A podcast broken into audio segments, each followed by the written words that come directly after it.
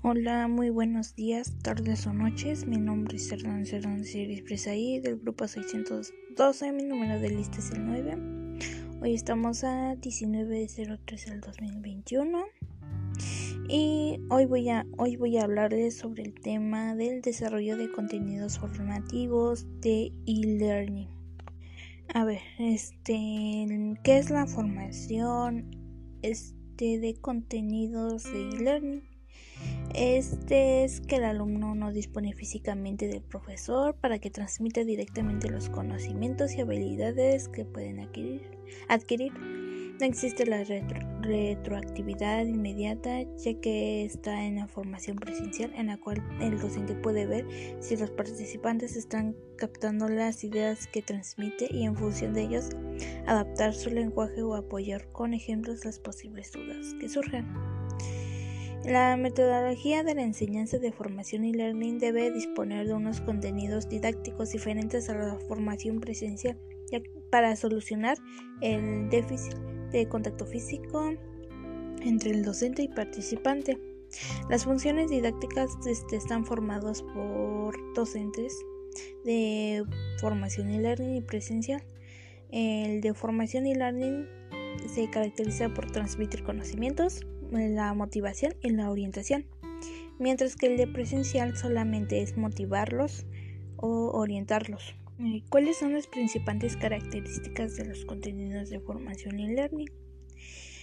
Para disponer de los contenidos didácticos de las acciones formativas en modalidad de la formación, caben dos posibilidades, desarrollar los contenidos completos, adquirir los contenidos a otras empresas o incluso alquilar los contenidos para obtener mejores resultados y un coste más competitivo. ¿Cuáles son las ideas de interés para desarrollar contenidos?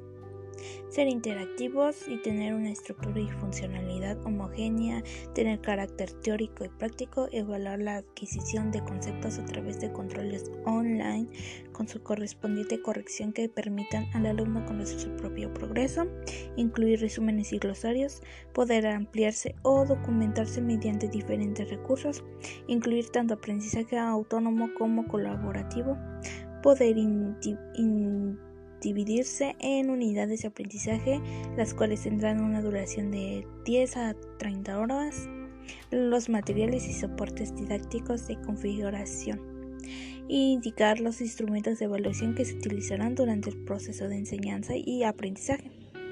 También la formación en teleformación deberá disponer en una guía para que el alumno con toda la información que precise sobre el desarrollo de curso este, ya sea de tutores formadores, puedan ser utilizadas como guía de aprendizaje. En el desarrollo de contenido informativo de e-learning pueden haber 10 este, claves.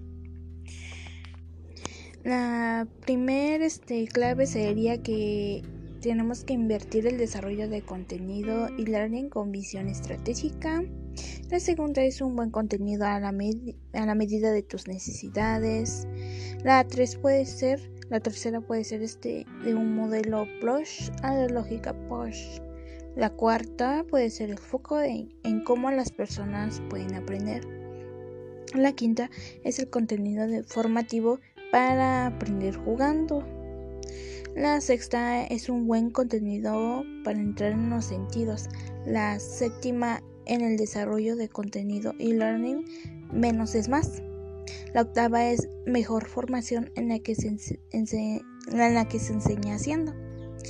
La nueve es el desarrollo de contenido y learning de calidad. Es mucho más que la formación digital. Y la última, la 10, es más que la formación, un coche online. Pero por mi parte, si nos damos cuenta, es que efectivamente e-learning ha cambiado el mundo empresarial como escolar, ya que es una herramienta esencial para que las compañías o las escuelas encuentren el elemento diferenciado a través de una capital, este ya sea más valiosa para la gente o para los estudiantes. Y la formación es online pueden ganar de calidad cuando las organizaciones se apoyan entre empresas especializadas que trabajan en el desarrollo de contenido y learning con coherencia y pedagogía de la mano de la tecnología para el logro de una indescriptible relación ganar y ganar. En el desarrollo de contenidos formativos también podemos encontrar lo que es el uso y evaluación de prototipos y learning.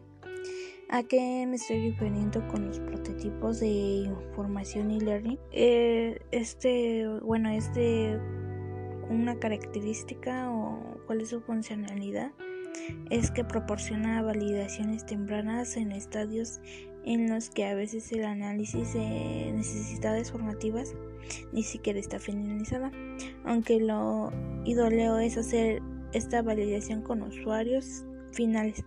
No es raro que en este primer momento solo participen usuarios avanzados o a veces incluso directivos. Los problemas de valor con un prototipo con usuarios finales son varios. Este genera expectativas sobre el resultado final, suelen fijarse en detalles y buscan, y buscan contenidos más que uso y presentación, pero prescindir de ellos los pone más difícil aún. ¿Qué tipo de evaluación tiene el sentido para un prototipo? Estas son los objetivos, la usabilidad, la estructura de contenido y la estructura de información. También este, lo que entra es el impacto de los sistemas de ayuda en el aprendizaje, como los procesos de aprendizaje inmediatos por un sistema de ayuda. Más allá del ajuste teórico de los sistemas que ayudan a la forma en que aprendimos en el trabajo, hay varios principios de aprendizaje.